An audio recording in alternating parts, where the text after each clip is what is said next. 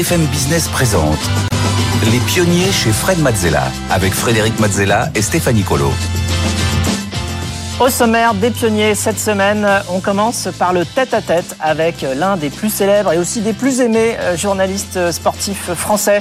Il a commenté à peu près toutes euh, les compétitions sportives qui existent, du golf au tennis en passant par le patinage artistique bien sûr et euh, les épreuves des Jeux Olympiques. C'est lui qui a lancé le concept d'interview de sportifs, d'athlètes juste après l'exploit pour aller chercher un petit peu plus loin que le résultat. Depuis 35 ans, il couvre Roland Garros pour France Télévisions en français et même parfois en anglais.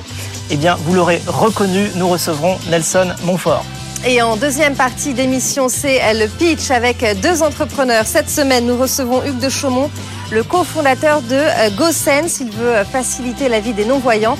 Et puis Yvan Delabaume, lui, est cofondateur de Virvolt. Il entend euh, convertir les vélos classiques en vélo électrique. Enfin, en dernière partie d'émission, euh, Fred répondra à vos questions, celles que vous nous avez envoyées via la page des pionniers euh, sur le site de euh, BFM Business. Ce sera Fred vous répond. Et tout de suite, place au tête-à-tête avec Nelson Montfort. Les pionniers chez Fred Mazzella, le tête-à-tête. Bienvenue dans le tête-à-tête. Aujourd'hui, je reçois Nelson Montfort. Bonjour Nelson. Bonjour Fred, bonjour à tous. Alors, tu es à la fois euh, la voix du sport pour tous les téléspectateurs français, mais aussi mm. l'oreille attentive euh, des athlètes. Euh, tu as découvert les Jeux Olympiques, les Mondiaux de d'à peu près tous les sports. Roland Garros, évidemment, le patinage artistique. On va en parler. Avant toi, les interviews de sportifs, ça n'existait pas vraiment, ou en tout cas pas du tout. juste après l'exploit, on va dire. Différente, on va dire. Avec tout le côté émotionnel que ça peut comporter. C'est la passion pour le sport et pour l'humain qui porte ton travail depuis toujours. Alors, tu connais le principe de l'émission. On est là pour euh, aller explorer à la fois tes émotions, tes ressentis, mais aussi tes apprentissages sur, euh, sur ce parcours exceptionnel. Et on aura quelques interventions euh, de Stéphanie pour venir illustrer justement toute cette, tout ce parcours. C'est parti? C'est parti. Tu es né euh, en 1953 à Boulogne-Billancourt, pas loin d'ici. Euh, géographiquement déjà tout près de Roland Garros. Hein, oui, et, et, près même de l'ensemble des sites du sport parisien. Stade du Parc des Princes, Stade Jean Bouin, Stade Pierre de Coubertin, Roland Garros, effectivement. Exactement. Alors, est-ce que tu as toujours euh, voulu devenir athlète? À partir de quel moment tu t'es dit le sport, c'est pour moi? Ah, je pense dès, dès, dès, le plus jeune âge. Euh, je, on va dire que été un pionnier en la matière parce que dès le plus jeune âge, certainement aidé par l'éducation de mes parents, notamment de mon père qui euh, affectionnait énormément la, la, vie en plein air. Euh, voilà, il, m'a il m'a complètement inculqué ça et donc qui dit vie en plein air dit évidemment euh, premiers émois sportifs qui, qui me sont venus, je sais pas, vers l'âge de 7-8 ans. Sans quel sport? Euh, alors très vite, euh, très vite, je vais pas dire tous les sports, mais beaucoup de sports. Déjà les sports de neige et glace. Euh, alors je, patinage que je commande désormais, je vais pas dire qu'en ce qui me concerne c'était artistique, mais enfin au moins c'était du patinage. et puis le ski qui m'a beaucoup accompagné, le ski également le ski nordique que j'adore, le ski de fond. Et puis naturellement, bah, tout ce qui est jogging, euh, football, tennis, euh, euh, aviron, qui est un sport que je pratiquais également beaucoup. Voilà, c'est vrai que dès le plus jeune âge, le, le, le, sport, les sports ont accompagné ma, ma vie. Alors en 76, tu euh, es diplômé de Sciences Po, puis tu pars un an aux États-Unis ouais. euh, pour travailler dans la finance. Ouais. Qui l'eut cru. Ouais. Et puis ensuite, tu reviens en France et tu euh, enchaînes sur euh, le journalisme. Tu décides de, euh, de collaborer avec Tennis Magazine, un quotidien de Paris, Le Figaro. quels sont tes souvenirs de cette époque-là, justement, de ce, ce petit voyage aux US, puis retour, journalisme, et c'est parti alors je dirais que bah, ce sont peut-être parmi mes plus beaux souvenirs parce que c'est comme peut-être une première rencontre, une, une, une, première femme, je ne sais pas. Je, je, je pense qu'on se souvient avec énormément d'affection de, de, ces moments-là. Et en plus ce sont des moments qui remontent à presque presque 50 ans, enfin 40 ans. Et, et j'ai une mémoire très vive de ça. Autant, je pense que tu seras d'accord avec moi, autant il, il nous arrive d'oublier quelque chose qui est arrivé il y a 48 heures, autant des moments très forts dans, dans, dans son existence euh, comptent beaucoup. Et donc là, Alors, euh, ce, qui, ce qui me plaît euh, comment? Alors quel moment Non, oui, non, ce qui me plaît, ce qui me, enfin, ce qui me plaît, je veux pas paraître prétentieux en disant ça, mais c'est vrai que je ne, je ne connaissais quasiment personne.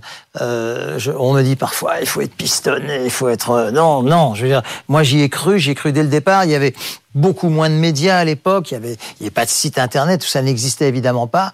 Et sans connaître quiconque, ben, l'expression de prendre son bâton de pèlerin, c'est ce que j'ai fait en téléphonant dans les rédactions. La plupart du temps, on ne me prenait jamais en ligne, mais à un moment donné, ça s'est un petit peu débloqué. Quand on veut vraiment quelque chose, j'en ai la conviction. Et c'est arrivé petit à petit, pas tout de suite, hein, mais c'est arrivé petit à petit. Alors, Tennis Magazine, tu fais une première euh, collaboration à temps plein, tu es rédacteur journaliste, tu pars à Wimbledon, l'Open d'Australie, euh, Roland Garros déjà.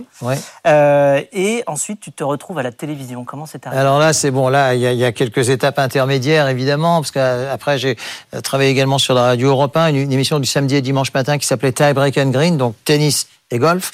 Alors, comme s'il s'agissait de se lever de très bonne heure le samedi et le dimanche, peut-être n'y avait-il pas tellement de candidats. Et c'est à ce moment-là, je, fais court, hein, je résume, que j'ai été, on va dire, repéré par quelqu'un dont tu te souviens sûrement, qui était Jacques Chancel, mhm. qui a été mon, mon, parrain dans la profession, un homme auquel je dois beaucoup, un homme duquel j'essaie de, de m'inspirer. Jacques avait plein de qualités professionnelles et puis surtout humaines. Il avait la, il connaissait la terre entière. Il avait la même attitude avec les, les modestes qu'avec les puissants. J'essaye, j'essaye de m'imprégner de cela dans. Ça, c'est une vraie forme de liberté, ça. Ah, je, en tout cas, exactement de la même manière avec tout le monde. Hein. Oui, je, je, crois que c'est, je crois que c'est même sans doute la, la, la, qualité essentielle, en tout cas dans ce métier. J'ai trop vu d'autres types de comportements euh, pour ne pas du tout m'en inspirer. Et donc, euh, Jacques m'a, encore une fois, il connaissait les rois, les reines, etc. Et puis, il connaissait, j'ai été également dans son domaine, dans les Pyrénées, le berger du coin, etc., avec lequel il était tout aussi à l'aise. Et ça m'a beaucoup marqué dès le plus jeune âge. Et c'est vrai que je pense souvent à lui. Il n'est plus de ce monde déjà depuis quelques années, mais son exemple continue à m'inspirer. À quel moment tu t'es dit ou tu as perçu euh, le, ce qui manquait dans le paysage justement euh, de la télé et du sport, euh, qui est l'interview filmée en direct à la sortie du Alors c'est très simple, je réponds tout de suite à cette question. C'est lorsque Yannick Noah a, a remporté le tournoi de Roland Garros 1983, ça fait donc ça fait 40 ans nous, nous, allons célébrer cette année. J'ai du mal, c'est 40, j'ai du mal à le croire. 1983. Il n'y a pas un Français, euh, oui, en finale, oui, le compte, etc. Pioline peut-être demi-finale, mais en, en finale. Bref. Eh bien, après cet exploit monumental pour le sport français, hein, mm. puisque ça arrive une fois tous les 40 ans, peut-être même plus là d'ailleurs, je me dis, mais il n'y a, a, pas d'interview, il y a une émotion extraordinaire, il y, a, pas, mais là, j'étais pas du tout encore dans le circuit. Mais je me suis dit, là, ça a commencé à trotter dans ma tête. Peut-être que et puis, euh, quelques années après, enfin d'assez nombreuses années après, euh, c'est là où j'ai commencé à, aller faire ces, ces, interviews qui ont pris un peu leur, leur envol, je dirais, aux Jeux Olympiques de Barcelone 92. Oui, en 92, mais déjà en 87, tu avais interviewé euh, Martina Navratilova, une interview. Oui, euh, oui, c'était un tournoi de tennis qui se déroulait au Cap d'Agde. Euh, et euh, oui, je vois Martina là qui est là, mais il n'y avait pas qu'elle. Il y avait, excusez du peu, il y avait, il y avait Chris Evert, Arantxa Sanchez et Steffi Graf. Donc quatre joueuses qui étaient quasiment les quatre meilleures joueuses du monde. Mais comme c'était un tournoi d'exhibition, c'était au Cap d'Agde, mais c'était quand même habillé. Hein. C'était pas euh, le Cap d'Agde d'aujourd'hui. voilà, c'était au mois de novembre-décembre. Et, euh, et c'est là où je me suis rendu compte que finalement, on pouvait peut-être aller un peu plus loin qu'uniquement sur le résultat d'un match. Et euh, que ce soit Martina ou Steffi, euh, voilà, on, avait été un, un petit peu plus loin avec quelques je vais pas dire confidence, mais enfin, si Martina, Martina, oui, elle m'avait parlé d'un désir, elle m'avait parlé d'un désir d'avoir un enfant au bord d'un cours de tennis. C'est quand même assez rare. Hmm. Euh, et je me suis dit tiens, ça c'est peut-être qu'on peut creuser un peu là et, essayer d'avoir, être un peu le, le passeur d'émotions que, que j'essaye d'être. Et puis tu passes euh, donc euh, journaliste régulier sur Antenne 2 et France 3. À l'époque, ça s'appelait comme ça, oui. Ça, ah, ça s'appelle comment aujourd'hui? Bah, Aujourd'hui, France 2 et France 3. Oui, c'est vrai. je, je, je, te, rafraîchis la mémoire. D'accord, ce que je veux dire, c'est que je pensais que c'était journaliste régulier qui allait changer de nom. Je dis, ah bon? Euh, Et puis, donc, justement, en 88, tu entres chez France 3 et tu présentes l'émission Sport Loisirs. Exact. Euh, cette même année, tu fais aussi la, ta première interview à Roland Garros. Euh, qu'est-ce que ça a de spécial, Roland Garros? Ah, ça a tout de spécial. Parce que, justement, j'avais fait des, enfin, entre le tournoi de tennis du Cap d'Agde et le tournoi de tennis de Roland Garros, c'est le, c'est le jour et la nuit. Ça a tout de spécial. Même si, je ne me suis jamais trop laissé impressionner par la, par la majesté des, Ouais, ça, alors, tu vois, je, oui, ça, bon, ça c'est quand même une assez jolie photo. Euh, euh, je, je me suis jamais trop laissé impressionner par la majesté des lieux. Je souhaite toujours aller vers le, voilà, vers, vers l'humain, etc. Je trouve que ces, ces, sourires veulent dire beaucoup, finalement, veulent dire plus que, que pas mal de commentaires, tu vois. Et Voilà, ça, c'est pour ça c'est un sourire un peu posé, parce que visiblement c'est une photo.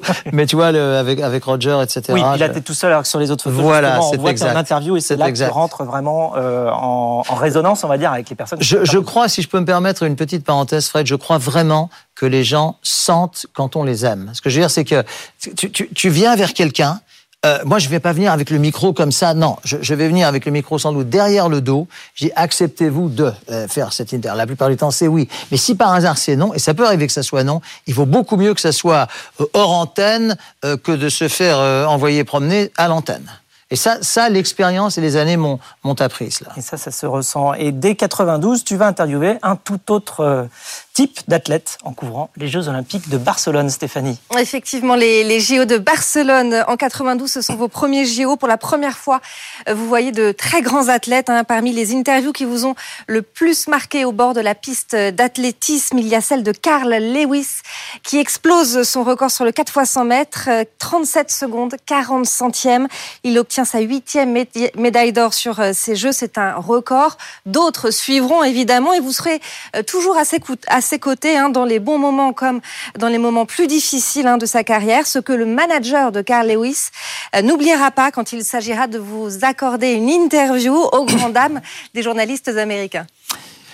Oui, ça, ça c'est une très belle anecdote que, que je fais courte parce que Karl a, eu- des moments, enfin il a eu des hauts débats et, et- là il est revenu vraiment euh, au meilleur moment. Il avait déjà 36 ans euh, parce que ces dates sont assez faciles. Il, il est né en 1960, donc 96 Atlanta, il a 36 ans et il revient, il gagne le son en longueur. C'est à plus qu'à la surprise générale. Et euh, on, on me dit dans le, là le journal de 20 h avec le décalage horaire, c'était vers 13 h pour la France.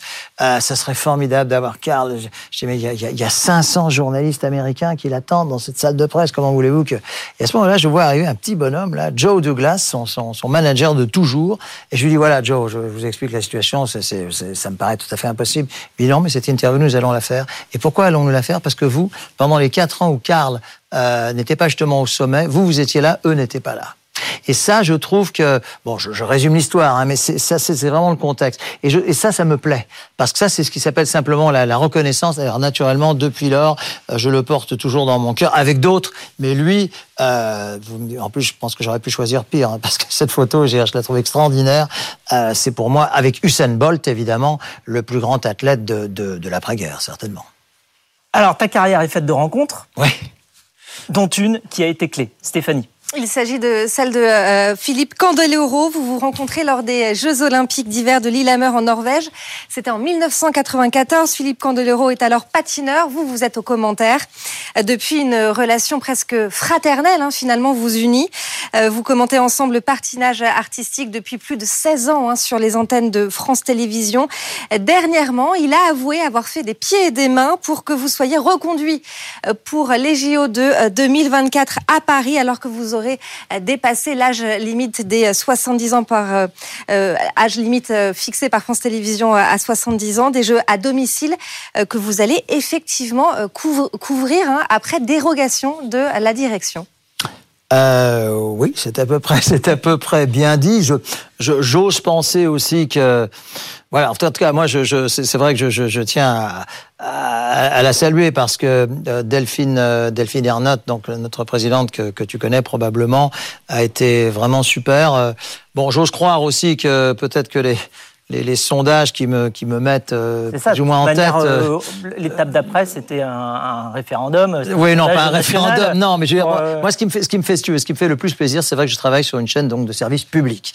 Euh, et au fond, la plus belle reconnaissance, c'est celle du public. Alors, à partir du moment où, le, d'après tous les sondages, le public me met euh, en tête des journalistes sportifs les plus aimés des Français, je me dis quand même que de faire des JO à domicile, à Paris, donc, euh, Paris qui, j'espère, sera en meilleur état que, que- qu'elle, qu'elle l'est actuellement. Enfin, ça, ça, c'est- nous, nous débordons sur un autre sujet, bien, même si c'est un sujet quand même très, très important, qui me tient très à cœur. Euh, oui, je, je pense que c'est une jolie manière de boucler la boucle, même si derrière, je, moi, je suis encore très, très, très, très enthousiaste dans, dans, dans ma tête et dans ma, ma façon de m'exprimer, comme tu le sens probablement. D'autres pages s'ouvriront. D'ailleurs, euh, enfin, je le pense vraiment et je ferai en sorte que ce soit le cas. Un mystère là. non, mais des pages, je veux, veux pas, je veux pas. Des, des pages, des pages littéraires, peut-être euh, autour de, de, spectacles, de conférences, de, de, choses comme ça. Tu seras le premier informé. D'accord, très bien, j'espère bien. voilà. Et alors, le fait de commenter euh, le patinage artistique, ça a été mm. aussi un, un tournant euh, dans ta carrière. Pourquoi? Oui, bah, c'est-à-dire que comme, comme on vient de le voir, il y a eu la rencontre avec Philippe, euh, qui n'est pas arrivée tout de suite d'ailleurs, mais qui, est, qui c'est vrai, a fait tilt auprès du, auprès du grand public. Ça, je suis obligé de m'en rendre compte. Bien que, et ça c'est intéressant, parce que le patinage, au fond, euh, là par exemple, il y a 15 jours, nous avons commenté les championnats du monde à Tokyo, donc au Japon, il y a un très important décalage horaire, etc. C'est souvent aux USA, enfin voilà, au Japon plusieurs fois, en Chine, que sais-je. Donc nos horaires de diffusion ne sont pas toujours du prime time, si tu veux. Et donc malgré ça, je crois que ce, ce duo, euh, ce trio, parce que je voudrais ne pas oublier d'y associer Annick Dumont, séduit les téléspectateurs. Et ça, ça me fait très, moi, moi ce qui me fait très plaisir, c'est, et on me le dit souvent, et on le dit à Philippe également, euh, je connais pas grand chose au patinage, mais je vais venir suivre parce que c'est vous qui le commentez, parce qu'on espère passer, passer de bons moments. C'est ce que nous essayons de faire tout en respectant à fond la discipline qui est l'une des plus, moi en tout cas moi personnellement, c'est la plus difficile que je connaisse. Le patinage n'a rien à voir que ce soit avec le tennis, le golf que j'ai, enfin le golf encore ça peut être compliqué. Ah oui, ça supporte pas. Mais euh, non, c'est la moindre, voilà, le, moindre, la, la, moindre petite erreur peut, peut contrecarrer des, des, un projet depuis quatre ans pour des Jeux Olympiques ou autre. Donc avec Philippe, nous essayons de pour moi, si tu veux, le, sport à la télévision, c'est plutôt pour donner des bons moments aux téléspectateurs. Donc avec Philippe, c'est ce que nous essayons de faire, tout en, encore une fois, ce que je disais, de garder le côté sportif. Philippe, il sait de quoi il parle. Il a 40 ans de patinage derrière lui. Donc il sait vraiment de quoi il parle. Et pour moi, d'être à ses côtés, j'imagine que ça serait de commenter la voile avec Olivier de Kersauzon. Eh bien, commenter le patinage avec Philippe, c'est un régal. Et puis son style, euh, bon, apparemment, certaines personnes, euh, de moins en moins d'ailleurs, euh, disent que voilà qu'il en fait un peu trop. Moi, j'adore ce style et 90% des téléspectateurs aussi. Alors tu ouvres sur beaucoup de domaines, hein, parce qu'évidemment euh, le grand public te connaît en tant que, enfin tout, ce qu'on a vu, hein, ta carrière dans, dans, le, euh, dans le sport et dans les interviews de, de, sportifs. Mais il y a aussi un autre sujet. Alors on a vu la musique, mais il y a aussi un autre sujet. Je crois que je te vois venir. Très intéressant. Ah, tu me vois me dire de Je crois. C'est un sujet un peu inconnu, qui sont euh, les ovnis, qui te passionnent, parce que tu, alors tu as fait une rencontre hum. en 1983 il y a 40 ans aussi, donc à peu près mmh. la même année que, euh, bah, enfin exactement la même année d'ailleurs, que la victoire de Yannick Noah. Euh, qui, lui, qui lui, d'une certaine manière, était un ovni du tennis, puisqu'il n'y a pas eu de Français depuis. Ta rencontre euh, avec un ovni, ce n'était pas Yannick Noah, raconte-nous. Oui, c'était effectivement en 1983 où j'étais donc avec quelques amis dans la station savoyarde des Arcs que tu connais probablement et un soir, une nuit vraiment très, très étoilé, etc. On a vu au sommet d'une sorte de crête un, un, objet très, très, très lumineux, très, très, très lumineux, de forme rectangulaire. Euh, comment aller tout doucement au-dessus de la, au-dessus de la crête, faire une sorte d'oscillation à 45 degrés et monter une vitesse vertigineuse vers le, enfin, vers le cosmos. Alors, moi, j'ai toujours été un esprit assez cartésien, d'aussi loin que je me souvienne. Ce n'était pas une comète. Une comète a une, une, une forme euh, légèrement arrondie. Ce n'était pas un hélicoptère, encore moins un avion. Qu'est-ce qui... Ça faisait pas de bruit. Et alors, voilà. Alors, justement, j'y arrive parce que je me suis évidemment renseigné là-dessus et aucun bruit. Et, et, ça, ce sont des, des, des, des, comment, des témoignages qui concordent. Je te parle de témoignages de pilotes de la NASA. Hein. Je te parle pas de, du, du, gars du coin qui a bu un coup de trop. Je te, je te parle parce que il se trouve que j'ai enquêté beaucoup là-dessus euh, pour jusqu'à en faire un livre. Euh, oui. qui s'appelle euh, OVNI, sommes-nous seuls? Voilà, OVNI, sommes-nous seuls. Alors évidemment, si je réponds à la question en disant, euh, oui, voilà, donc voilà, ce, ce, livre. Alors paru aux éditions Michel Lafont, mon éditeur auquel je suis très fidèle, parce qu'il fallait quand même, je, je le salue, parce qu'il fallait quand même un certain courage pour publier un livre comme ça, et je pense même qu'il fallait un certain courage pour l'écrire. Oui, complètement, ouais, parce oui, parce qu'on va, on va, euh. oui, alors oui, mais la seule chose, c'est que c'est un, un, vrai travail d'enquête que j'ai fait avec un scientifique qui s'appelle Ivan Kiryov, euh, que je salue. Euh, c'est un vrai travail d'enquête. Et, et, nous sommes arrivés à la conclusion que si s'il s'agit à cette question de dire sommes-nous seuls oui, il n'y aurait pas de livre. Je veux dire, Il n'y aurait pas de livre. Voilà. Donc, sommes-nous seuls? Non. Et j'explique effectivement pourquoi. Alors, moi, j'ai donc fait ce qu'on appelle une rencontre du premier type, c'est-à-dire une observation. Mais il y a, euh, il y a ce les rencontres du deuxième type. Alors là, c'est l'objet qui se pose et il y a énormément de témoignages là-dessus, y compris dans certaines régions françaises, notamment du côté d'Arcachon ou des Hautes-Alpes, du côté de Gap. Euh, et puis la rencontre du troisième type, qui évidemment est celle qui fascine, qui fascine le plus le public, c'est Contact. Mais Contact, ça je n'ai jamais eu, je n'ai ni, ni rencontre du deuxième type. Moi, je, je, pose, je pose des questions, dans ces, nous posons des questions. Ceux qui y répondent sont des très grands scientifiques. Hum. Euh, voilà, et puis, mon Dieu, une, une, petite part de rêve, après tout, dans son existence. Et ça, ça en est une. D'ailleurs, je trouve que la, la, photo est déjà assez belle. Oui. Euh, voilà, c'est pas interdit. Ah oui, non, ça a l'air de te. ah non, non, mais, mais alors moi, j'ai pas eu d'expérience de voilà. ce type-là. Euh, en revanche, bah, euh, quelque part, j'aimerais bien parce que ça permet justement de d'envisager euh, autre chose. Puis je pense que c'est un tournant aussi. alors, alors, il y a une chose que, il y a une chose, c'est pas un conseil que je te donne, mais parce qu'on me dit quelquefois, il dit, je dis surtout, ne regardez pas en essayant de, non si ça doit arriver, ça arrivera. Ce qui était d'ailleurs le cas lors de cette promenade enfin, nocturne. C'était 18h30, 19h, c'était pas si tard que ça. Mais euh, euh, voilà, ne, ne, ne, ne, regardez pas pour attendre de. Non, voilà, laissez, laissez la spontanéité. Si ça doit arriver, ça arrivera. Ouais, exactement, exactement. Et en 2021, euh, tu as publié un autre livre. Alors là, cette fois, euh, quelque part un petit peu plus dans le, dans le thème attendu. Plus attendu. Euh, de Nelson Montfort, euh, Mémoire olympique, euh, aux éditions Michel Lafon, toujours. alors comment tu vois la suite? Alors, ce, ce, livre déjà donc retrace Athènes 1896 jusqu'à aujourd'hui, avec la passerelle vers les Jeux de Paris dans, dans un an et demi.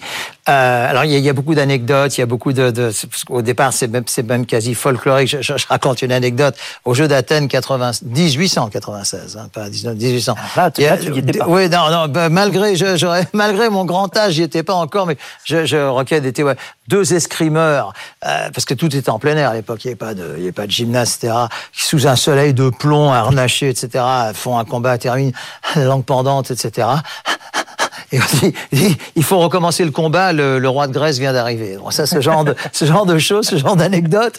Alors, il y en a beaucoup d'autres. Il n'y avait pas la vidéo à l'époque. Euh, non, il n'y avait pas, il y avait pas tout ça.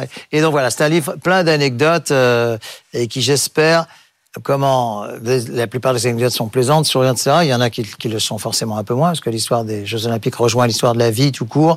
Et pour répondre directement à ta question, j'espère que Paris 2024 sera aussi préservé une part de d'humour, une part de rêve, une part de, de sourire.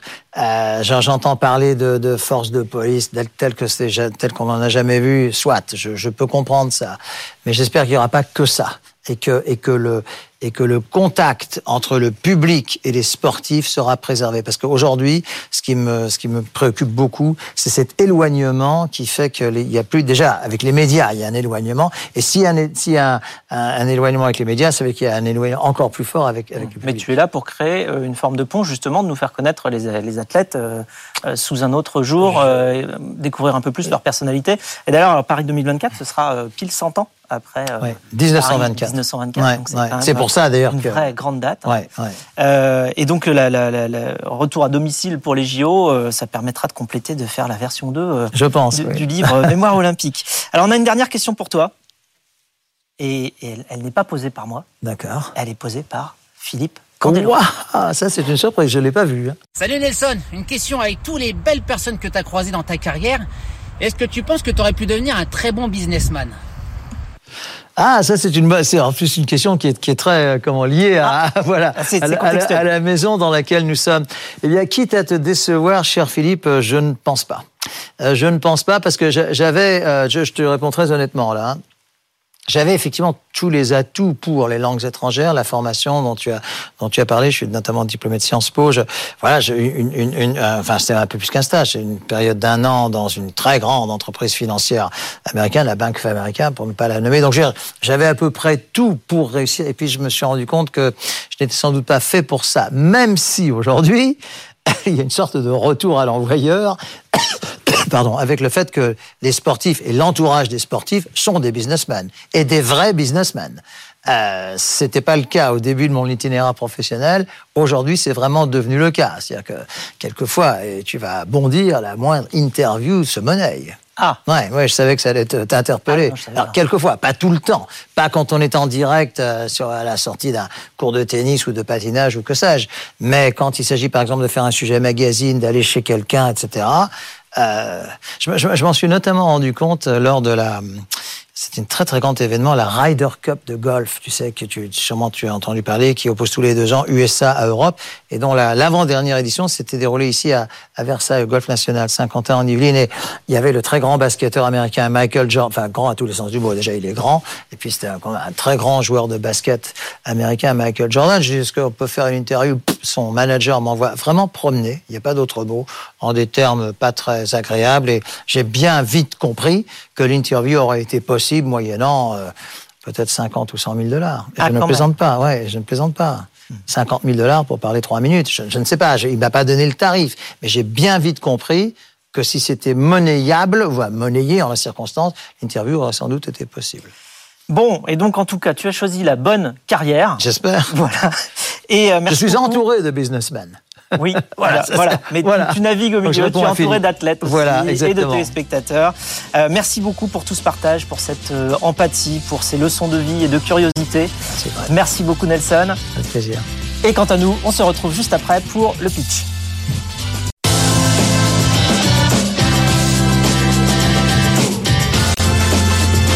BFM Business présente Les pionniers chez Fred Mazzella avec Frédéric Mazzella et Stéphanie Colo.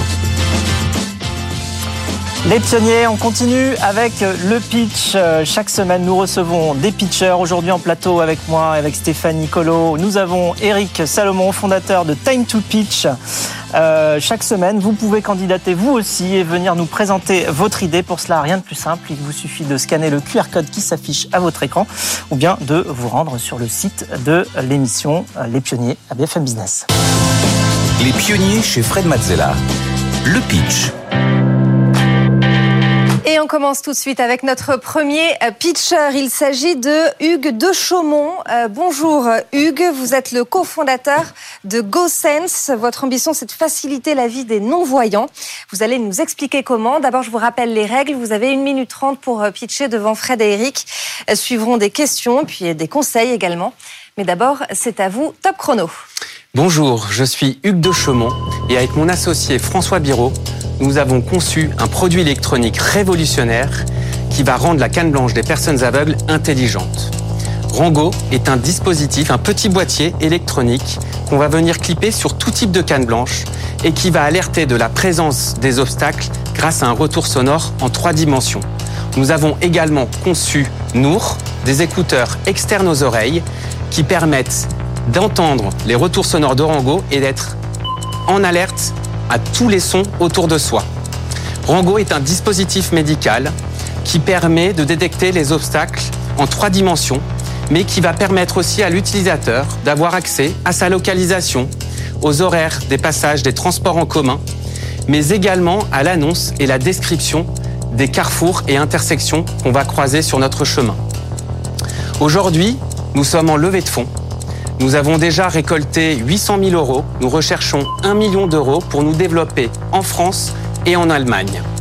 Le kit Rango est remboursé à 75% et jusqu'à 100% en France par des aides publiques. Et GoSense s'occupe des démarches administratives pour ses clients. Aujourd'hui, nous avons plus de 530 utilisateurs en France, de 10 à plus de 85 ans, qui sont autonomes en ville et qui reprennent confiance en nous. Alors, si vous aussi, vous souhaitez chuchoter aux oreilles des personnes aveugles, si vous aussi, vous souhaitez changer leur vie et celle de leurs proches, GoSense et l'aventure entrepreneuriale faite pour vous. Merci beaucoup Hugues de Chaumont pour GoSense. Fred, on commence avec tes questions. Oui, merci Hugues. Euh, alors j'ai une première question juste sur la manière avec laquelle ça fonctionne. Alors déjà, on se dit, mais comment ça se fait que ça n'existe pas déjà? Euh, Parce qu'on voit des voitures autonomes qui savent euh, repérer à peu près tous les obstacles et on se dit, c'est déjà bien s'il y en avait des euh, tous les gens autonomes, ce serait déjà euh, une, une bonne première évolution. Mais au-delà de ça, comment vous faites pour relier le son et la vision? C'est-à-dire comment vous transformez quelque part ce qu'on voit en ce qu'on entend? Alors, on va réutiliser en fait chez GoSense notre capacité naturelle à détecter les sons dans l'espace. Ça, c'est le postulat de départ. Ensuite, il a fallu aussi concevoir une technologie, d'ailleurs qui est conçue en France hein, et brevetée à l'international, qui va pas trop solliciter l'utilisateur, ne pas le couper aussi de son environnement. Donc ça, c'est très important. Donc en fait, on va utiliser comme interface le smartphone. Entre les écouteurs Nour et le produit électronique Rango, on a le smartphone qui va faire la connexion. Donc Rango, lui, il va détecter un obstacle, il va envoyer la position en trois dimensions au téléphone qui va retraiter grâce à des algorithmes propriétaires la position de l'obstacle en son 3D. Donc autrement dit, Frédéric, vous marchez dans la rue, vous balayez puisque vous avez votre canne blanche. À gauche, vous avez le mur. À droite, vous avez les voitures qui sont garées. Et en face de vous, vous avez un poteau.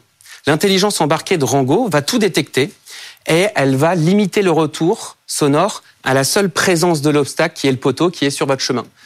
Tout ce qu'il y a sur les côtés, l'intelligence embarquée va l'enlever pour pas trop solliciter l'utilisateur. Mais ça marche avec des caméras, donc euh, là je, je pose la question quelle est l'utilité du coup d'aller euh, balayer la canne? Parce qu'on pourrait se dire euh, juste on met la canne devant, enfin une caméra, ça suffit pas? Enfin ou deux caméras pour voir la 3D peut-être? Oui, tout à fait. Ce qui est très important pour Rango, donc on voit il y a, il y a trois capteurs à ultrasons mhm. sur le dispositif. C'est comme les chauves-souris en fait. Oui, exactement, c'est ça, les chauves-souris ou, le, ou, le, ou les dauphins. Et en fait, les capteurs à ultrasons vont créer un bouclier virtuel en face de l'utilisateur. Tête, pied, largeur d'épaule. Donc on protège le corps. Et alors c'est unique, vous êtes les seuls à le faire? Ah oui, oui, c'est vraiment unique au monde. On a un brevet. Que dans les autres pays, il n'y a personne qui a eu cette idée-là? Voilà. En fait, depuis euh, quelques années, les technologies aujourd'hui sont matures. C'est pour ça qu'on voit arriver euh, de nouveaux dispositifs euh, technologiques pour aider des, des, personnes. Et la mobilité, bah, pour nous, c'est quelque chose de très important, puisqu'en fait, une personne aveugle aujourd'hui, elle a peur de sortir de chez elle. Les environnements sont surchargés d'obstacles. On a les trottinettes, on a les poubelles, on a aussi la rue qui est partagée euh, avec euh, du piéton, du taxi, euh, du transport en commun. Et tout ça, c'est très compliqué pour, pour la personne aveugle et c'est très accidentogène. Une personne aveugle a un accident par an au niveau de la tête. Et quand on a un accident, bah après, on n'ose plus sortir chez soi. Et quand on sort pas de chez soi, on se met à déprimer. 30% des personnes déficientes visuelles sont en dépression. 50% des personnes déficientes visuelles sont au chômage. Tout ça, c'est un coût aussi pour la société. Par exemple, en France, ça représente à peu près 5 milliards d'euros. En Allemagne, c'est 8 milliards d'euros. Voilà. Et donc, nous, Gossens, on a décidé de s'occuper de, de, ce premier enjeu pour les personnes aveugles qui est de pouvoir sortir seul de, chez soi. Très bien. Et avoir une vie active, sociale, professionnelle. Eric, on passe à tes remarques sur le, le pitch.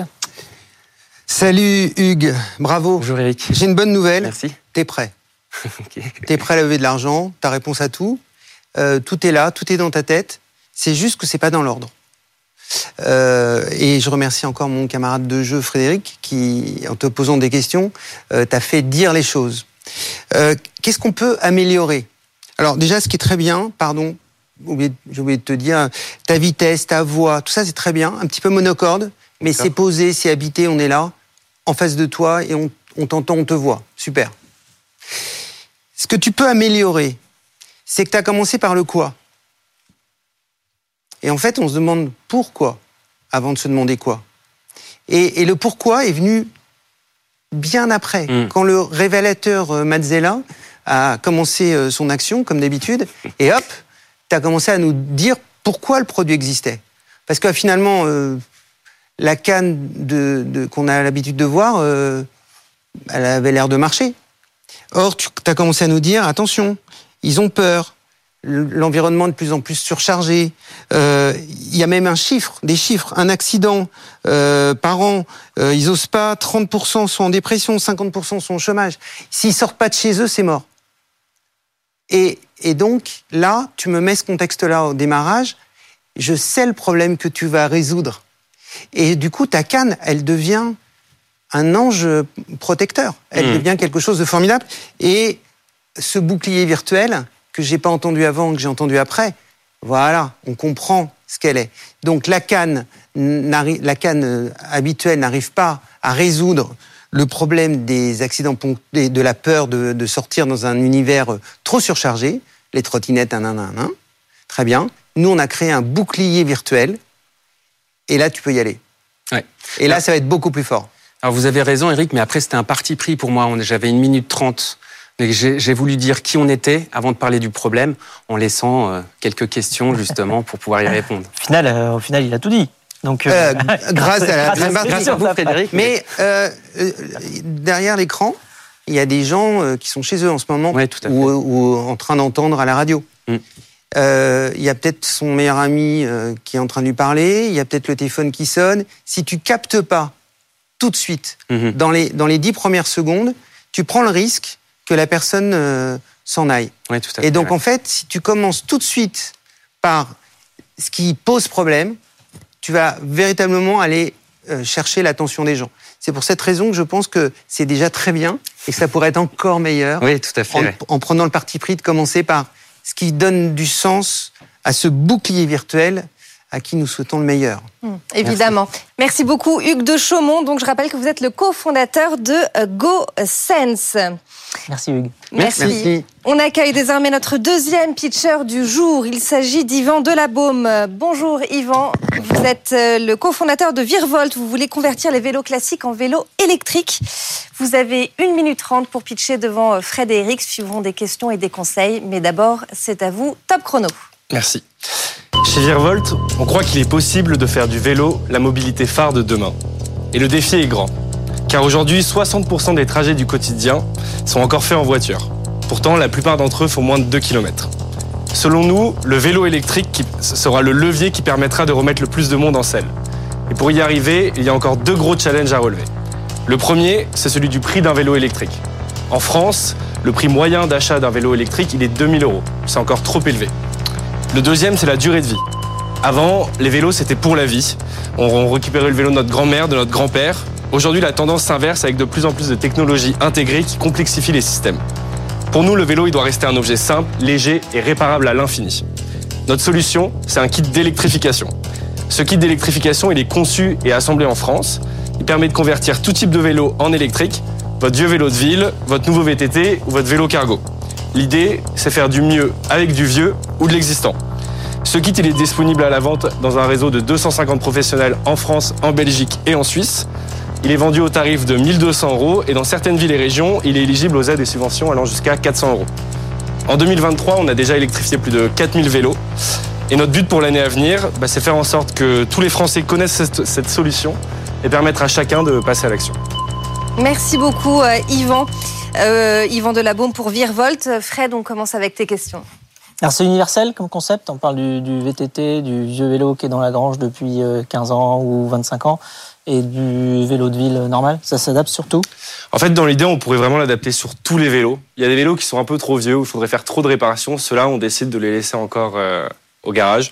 Mais le kit est compatible aujourd'hui avec tout type de vélo. Et il n'y a pas de, considération un peu de sécurité? Parce que quand on électrifie un vélo, potentiellement, bon, déjà, il faut, faut, manier le vélo euh, électrique, ce qui est quand même différent, parce qu'il y a de la puissance euh, en plus. Et est-ce que justement, pour transformer un vélo normal euh, qui fonctionne à l'huile de coude et un vélo qui fonctionne à l'électrique, est-ce qu'il y a des, lois spécifiques qui empêchent ce genre de transformation? Ouais, tout à fait. En fait, ce kit-là, il est homologué avec une norme qui le bride du coup à 250 watts. 250 watts, c'est la puissance que vous allez développer euh, quand vous roulez à 20-25 km heure. Tous les vélos mécaniques du marché euh, ont été testés en fait pour répondre à cette puissance-là. Par contre, sur le marché, on va trouver parfois des kits qui vont monter à 1000, 1500 watts. Bah, Ceux-là, en fait, euh, ne sont pas adaptés à tout type de vélo mécanique.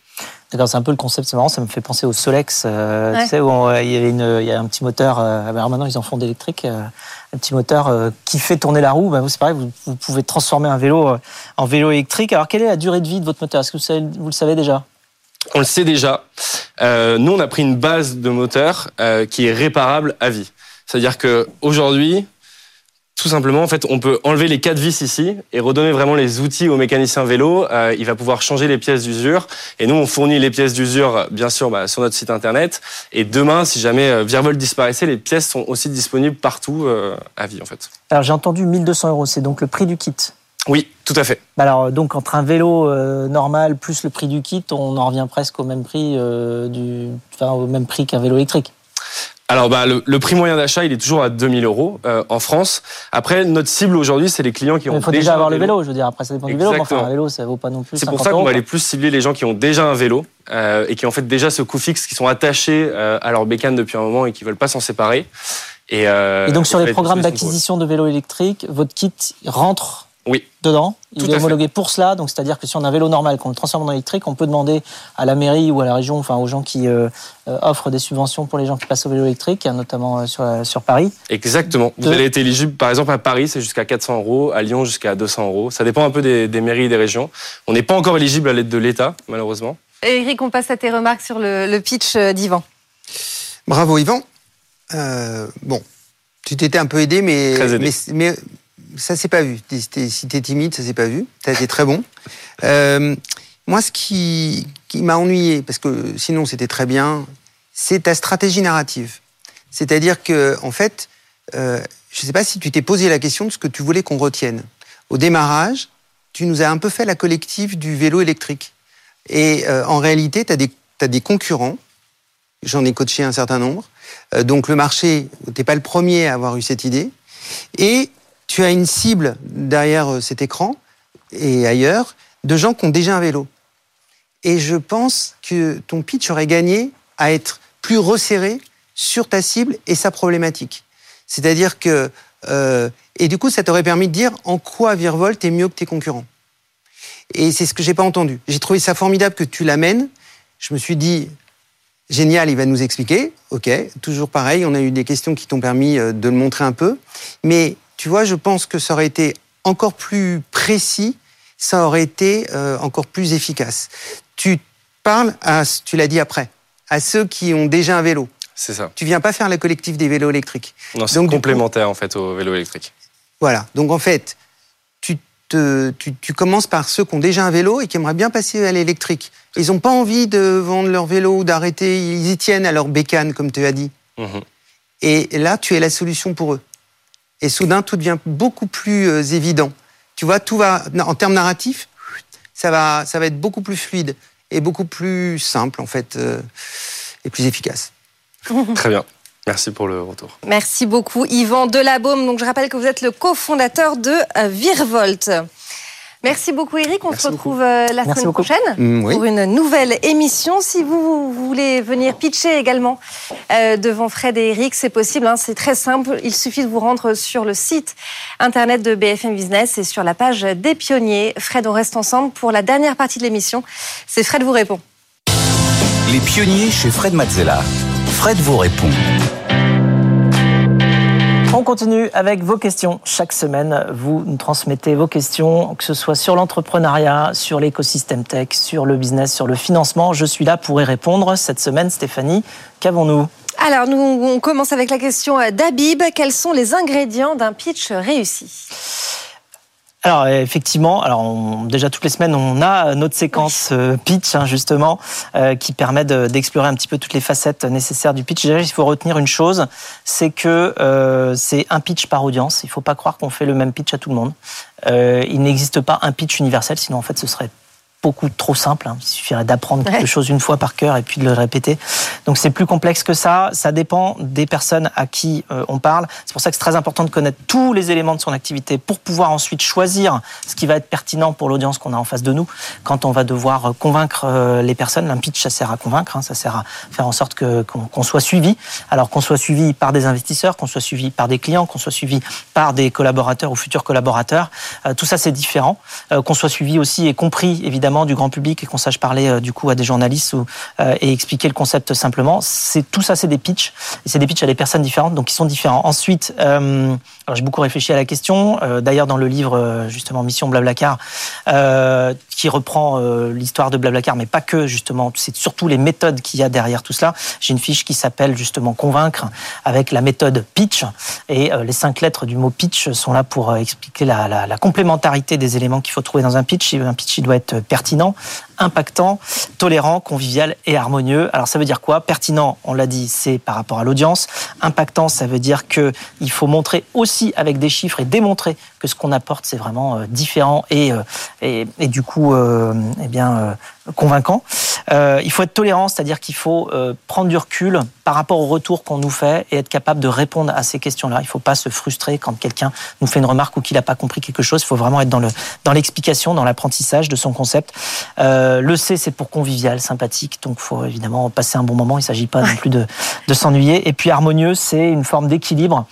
Euh, pourquoi? Parce que euh, faut avoir un bon équilibre entre une bonne dose de chiffres et un storytelling qui fait un petit peu rêver et puis des exemples concrets. Euh, tout cela parce qu'il faut, dans un pitch, savoir euh, naviguer entre rêve et réalité. Et eh oui. Allez, on enchaîne avec la question de Sophie. En tant que recruteur, comment choisissez-vous les personnes qui travaillent avec vous? Mon premier critère, c'est euh, de m'assurer de l'envie de la personne, ah très très forte, de travailler sur le projet avec nous. Euh, donc ça se schématise comment? Ça, c'est euh, quand on voit que le candidat ou la candidate a des étoiles dans les yeux, c'est-à-dire une véritable énergie à venir apporter à l'entreprise. Ça, c'est très important. Euh, ensuite, il faut, euh, surtout quand on est dans une entreprise en hypercroissance, développer des process. Faut pas croire que ça se fait euh, évidemment au feeling. Un recrutement, c'est c'est pas ça en fait. Euh, C'est-à-dire même s'il y a une partie de cela, parce qu'évidemment il y a le côté agréable de travailler avec la personne, donc il y a ce qu'on appelle le fit entre la culture d'entreprise et puis la personne qui se présente. Euh, mais il y a aussi beaucoup de process. Je me souviens chez Blablacar quand on était en période d'hypercroissance, on recevait entre on recevait entre 2000 et 5000 euh, résumés donc CV euh, par mois. Euh, et donc c'est beaucoup, et donc il faut euh, réussir à trier dans tout cela, euh, réussir à trouver quels vont être les paramètres euh, et, et, les réponses que l'on peut faire aux différents candidates et candidats. Et donc il faut mettre en place des process. J'en parle également dans, dans, Mission Blablacar, dans la fiche de, de recrutement, avec 10 filtres, enfin en tout cas 10 étapes de recrutement à mettre en place. Il faut vraiment le voir comme un process, surtout quand on commence à avoir beaucoup de volume. On peut pas y aller au petit bonheur à la chance. Il faut vraiment trouver les meilleures personnes par rapport à la culture d'entreprise et, euh, à la mission qu'on s'est fixée. Euh, donc voilà, il faut recruter des gens qui sont alignés sur les valeurs. Alors après, il y a deux petites, astuces, deux petites astuces peut-être que je peux donner pour essayer d'identifier les, personnes qui vont être les plus productives pour mhm. sa structure quand on doit recruter. le premier, c'est de s'assurer de l'esprit collaboratif de la personne. et pour cela, de lui poser des questions sur des choses que l'on ne connaît pas et de voir sa manière d'expliquer. Est-ce qu'elle a une manière d'expliquer qui est, euh, on va dire, vraiment euh, engageante euh, et, pédagogue, de manière à ce que ensuite je comprenne vraiment de quoi il s'agit, ou bien est-ce qu'elle se positionne en tant qu'expert et en disant bon je sais des choses que tu ne sais pas, mm. euh, et puis donc voilà c'est comme ça, c'est ma valeur ajoutée. Alors si on a affaire au deuxième profil, en fait ça va pas être une culture apprenante qu'on va créer, ça va être une culture d'expert dans laquelle les gens ne s'entraident pas suffisamment, et donc ça ne va pas être très productif en termes d'équipe et de collaboration. En revanche si on a quelqu'un qui est très pédagogue et qui a envie de transmettre et de faire en sorte que tout ce qu'il sait, la personne d'à côté ou d'en face de lui le sache, eh bien, ça va dans le bon sens. Donc ça, c'est une première euh, petite astuce. La deuxième, c'est euh, le fondateur d'Alibaba, euh, Jack Ma, qui conseille de se projeter quand on a quelqu'un en face, en se demandant si se, projeter dans une situation, en se demandant si on aimerait que cette personne-là soit notre patron ah. dans trois ou cinq ans. et si la réponse est oui, alors ça veut dire que les autres dans l'équipe seront très heureux d'avoir cette personne-là comme patron aussi. Et donc c'est un gage de, de croissance pour la personne et pour l'entreprise sur les années qui viennent. Voilà. Voilà pour les astuces de recrutement euh, signé Frédéric Mazella. Euh, c'est la fin de cette émission des pionniers, mais vous pouvez évidemment la retrouver euh, en podcast, en replay et sur le site de BFM Business, la page des pionniers évidemment. On se retrouve la semaine prochaine, Fred. On se retrouve la semaine prochaine. Les pionniers chez Fred Mazzella sur BFM Business.